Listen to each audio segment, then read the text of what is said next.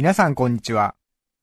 安住紳一郎の日曜天国、アシスタントディレクターの田中健志郎です。日天のラジオクラウド、今日は527回目です。日曜朝10時からの本放送と合わせて、ぜひお楽しみください。それでは、12月17日放送分、安住紳一郎の日曜天国、今日はメッセージコーナーをお聞きください。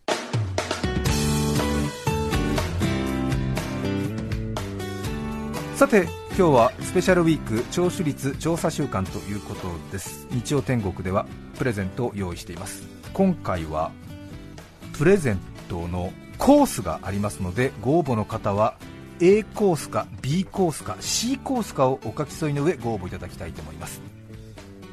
まずは A コースです。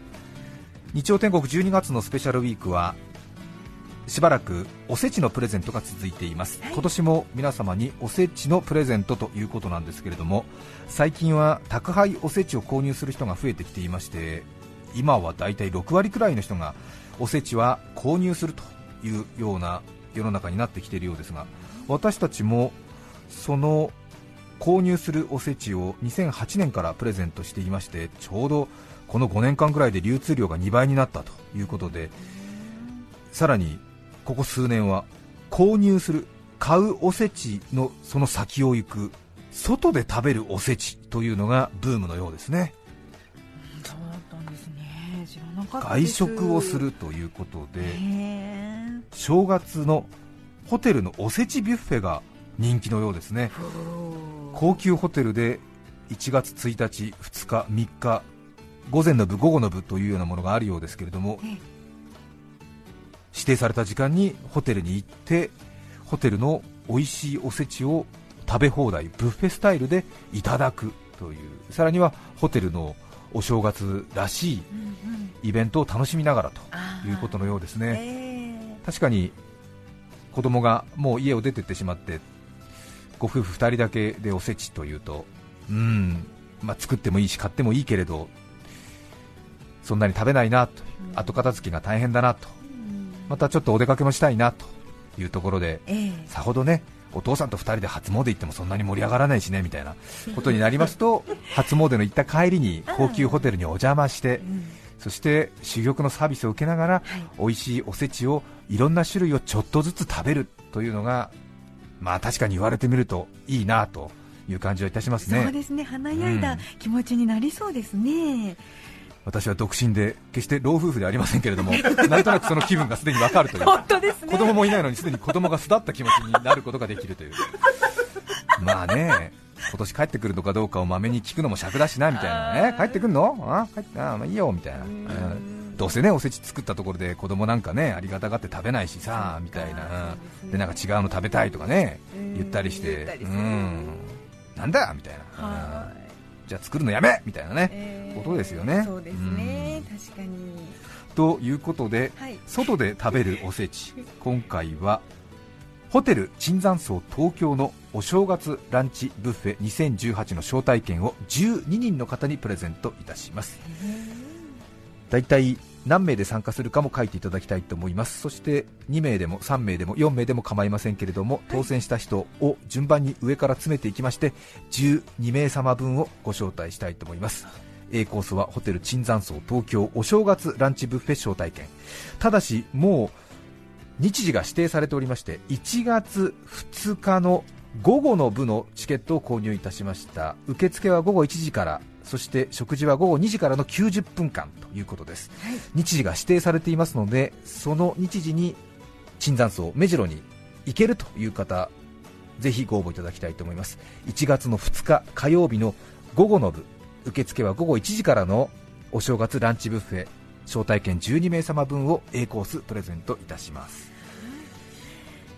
まあホテルがねええ作るおせちですから当然いいものでしょうしさらにはお雑煮は関東風それから白味噌仕立ての関西風京風の2種類があるそうなので東西の食べ比べもできるちょっと心惹かれますよね。そうですね。うん。そして制服に身を包んだ椿山荘の20歳から30歳ぐらいの女性男性のスタッフがうややしくきっとねえローストビーフ食べてちょっとソースがついたお皿とかすぐね下げてくれたりするのかななんて思うと悪いね悪いねってーいう。うんすいませんなんつ確って。はい。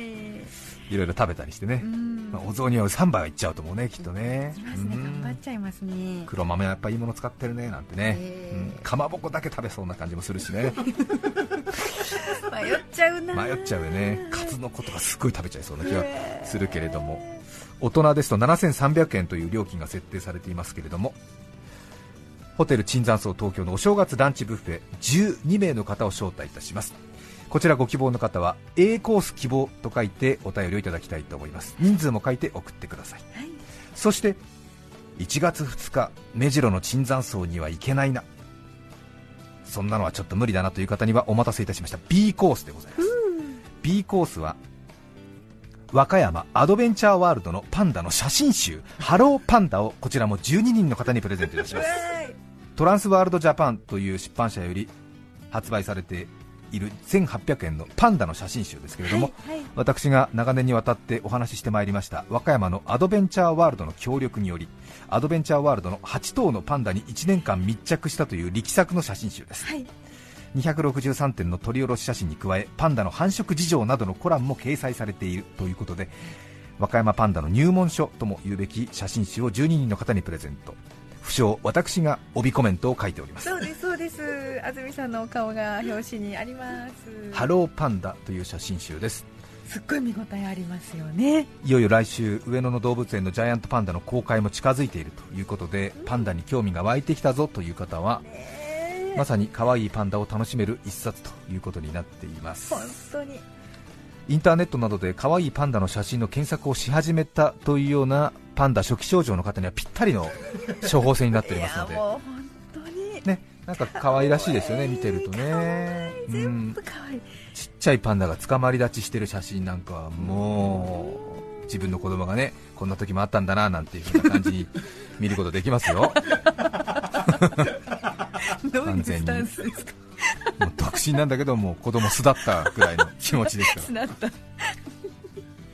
そして C 賞もございます、新章です。いよいよ来週、上野動物園で赤ちゃんパンダのシャンシャンとお母さんパンダのシンシンの公開が始まるということを受けまして、パンダの観覧の申し込みがありまして大変な倍率で50倍から150倍ぐらいで来週火曜日から公開になるというワイドショーのニュースをご覧になった方も多いと思いますが、事前に応募して当たった人にははい。チケットを買う権利が回ってくるということで私たちスタッフも5人かな？1人3回応募できるんで計15回分ぐらいの抽選に挑戦いたしましたところはい。なんとか1人当たりまして12月19日あさって火曜日10時45分観覧の会のチケットが当たりましたので、えしかもこのチケット1枚で5人観覧ができるということでスタッフが2人行くというのは決まっていますので残り3人分が空いていますのでこれはプレゼントという言い方はできないんですけれども一緒に行く仲間3人を募集しますこれも日時が決まっていますので12月19日あさって火曜日の10時45分の回。多分集合は1時間くらい前にすると思いますが火曜日の午前中パンダを見に行きたいぞという方いらっしゃいましたら C コース希望と書いて送ってください。これは抽選ではなく私が人の良し悪しを見て当選を決めたいと思います。そうですこれはあの厳正な抽選ではなく私のより好みで、そうですか。いい人。ええ。うんなので、えーはい。C コース希望の方で漢字のいい人漢字の言い方が当たる、当たると。え漢字のいい方にお声をかけるということですね、一緒に行くあれですからね、はいなのです。これはプレゼント企画じゃない。ええということになる、はい。さらに A コース B コース C コース応募された方で外れた方にはダブルチャンスの D コース。番組オリジナルのクリスマスカードを作りましたので500人の方にお送りしたいと思います。大阪を拠点に活動するイラストレーター朝宮香織さんに今回は書いていただきました。すごい。ということで缶コーヒーのプレゼント企画みたいに複雑になりましたが。難しいですよ。日付もあるし、ね、そうですよ。覚えなきゃいけないことがいっぱいですね。はい聞くだけで少し脳トレになる A コースは椿山荘で食べるお正月おせちブッフェですね、はい。1月2日の午後の部に参加できる方ご応募いただきたいと思います、はい。A コース何人で参加したいとお書き添えください。ね。B コースはパンダの写真集12人の方です。そして C コースはあさって火曜日午前中上野動物園に一緒に行きたい人いませんかというお誘い。はい。A コース、B コース、C コースご応募された方で外れた方の中から抽選で500人の方にクリスマスカードをプレゼントいたします、お便り宛先はいつもの通りです。E メールのアドレスは日点アットマーク tbs.co.jp 日点の綴りは NICHITEN 日点アットマーク tbs.co.jp です。ご希望のコースとご住所お名前お電話番号をお忘れなく当選者は番組のエンディングで発表となります。さて今日のメッセージテーマはこちらですクリスマスの愉快な話。不幸のずんどこさん女性の方ありがとうございます。ありがとうございます。子供の頃絵本でサンタクロースは煙突から出入りすることを知った私はマンション暮らしだったこともあり悩んだものです。母は換気扇からも入ってくるし窓の鍵も開けておくから大丈夫よというのですがなんだか心配でした。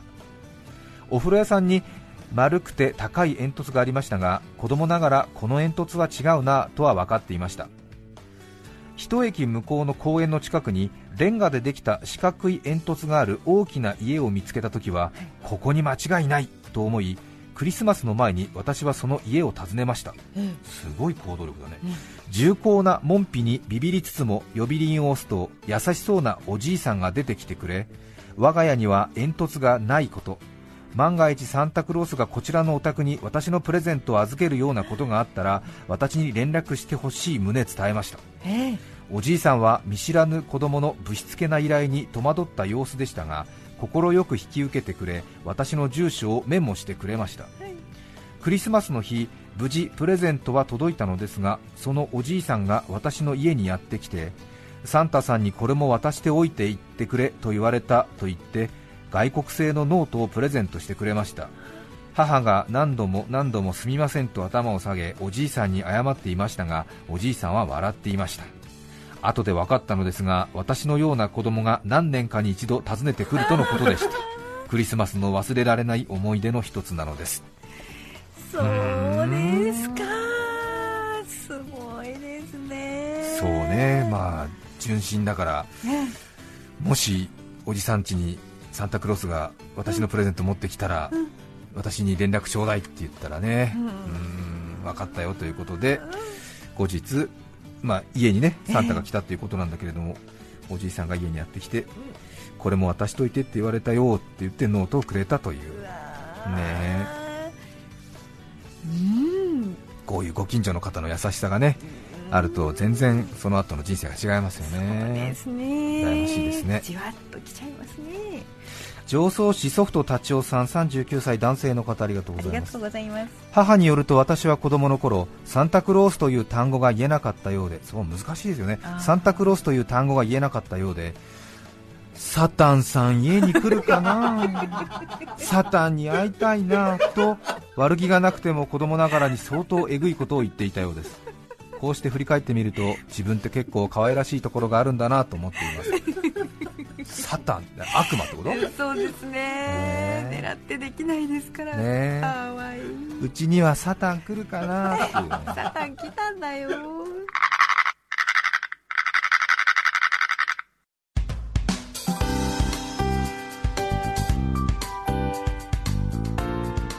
TBS ラジオ安住紳一郎の日曜天国。約2時間のお付き合いありがとうございました。来週12月24日が日曜天国年内最後の放送になります。健一郎君の電話なども来週したいと思います。どうぞお楽しみに。そして12月31日もう一つ年内日曜日が残っているんですが12月31日はいつもの放送はお休みで日曜天国の番外編を放送いたします。12月31日はいつもの放送はお休み。日曜天国の番外編を放送します。え12月31日日曜日は特別番組日曜天国番外編勤続20年安住紳一郎感謝と恨みの2017をお送りいたします。何それ？何ですかそれ？内容はほとんどまだ決まっておりませんがえ2017年安住紳一郎一人大砲弾ー怖い怖い。ゲストなしアシスタントなしでお送りします。それではいい日曜日を。さようなら。12月17日放送分安住紳一郎の日曜天国今日はこの辺で失礼します。安住紳一郎の日曜天国。野生のニホンザルが関東を北上しています。猿が北向きゃ尾は南。師匠は北ので弟子東さん。お聞きの放送は来るもの拒まず去るものを追って TBS ラジオ905954